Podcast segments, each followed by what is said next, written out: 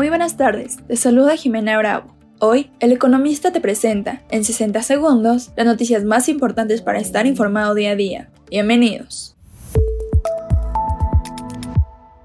En primer plano, México es el país de la OSD donde más horas se trabajan al año. Es también una de las naciones con mayor desgaste extremo relacionado con el empleo. Para tratar de revertir esta situación, la Cámara de Diputados dio el primer paso para reducir la jornada laboral. Finanzas y dinero. Ante las señales positivas que ya han arrojado la disminución de la inflación general y la subyacente, no sería una sorpresa que valemos la posibilidad de no subir la tasa, advirtió la gobernadora del Banco de México, Victoria Rodríguez Teja.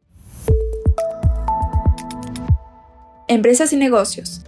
A partir del 1 de mayo del 2023, solo 18.4% de los trabajadores formales del país tendrán un contrato colectivo de trabajo auténtico, una vez que su representación sindical cumplió con el proceso de legitimación a la que obliga la Ley Federal del Trabajo, y para la cual se dieron cuatro años de plazo.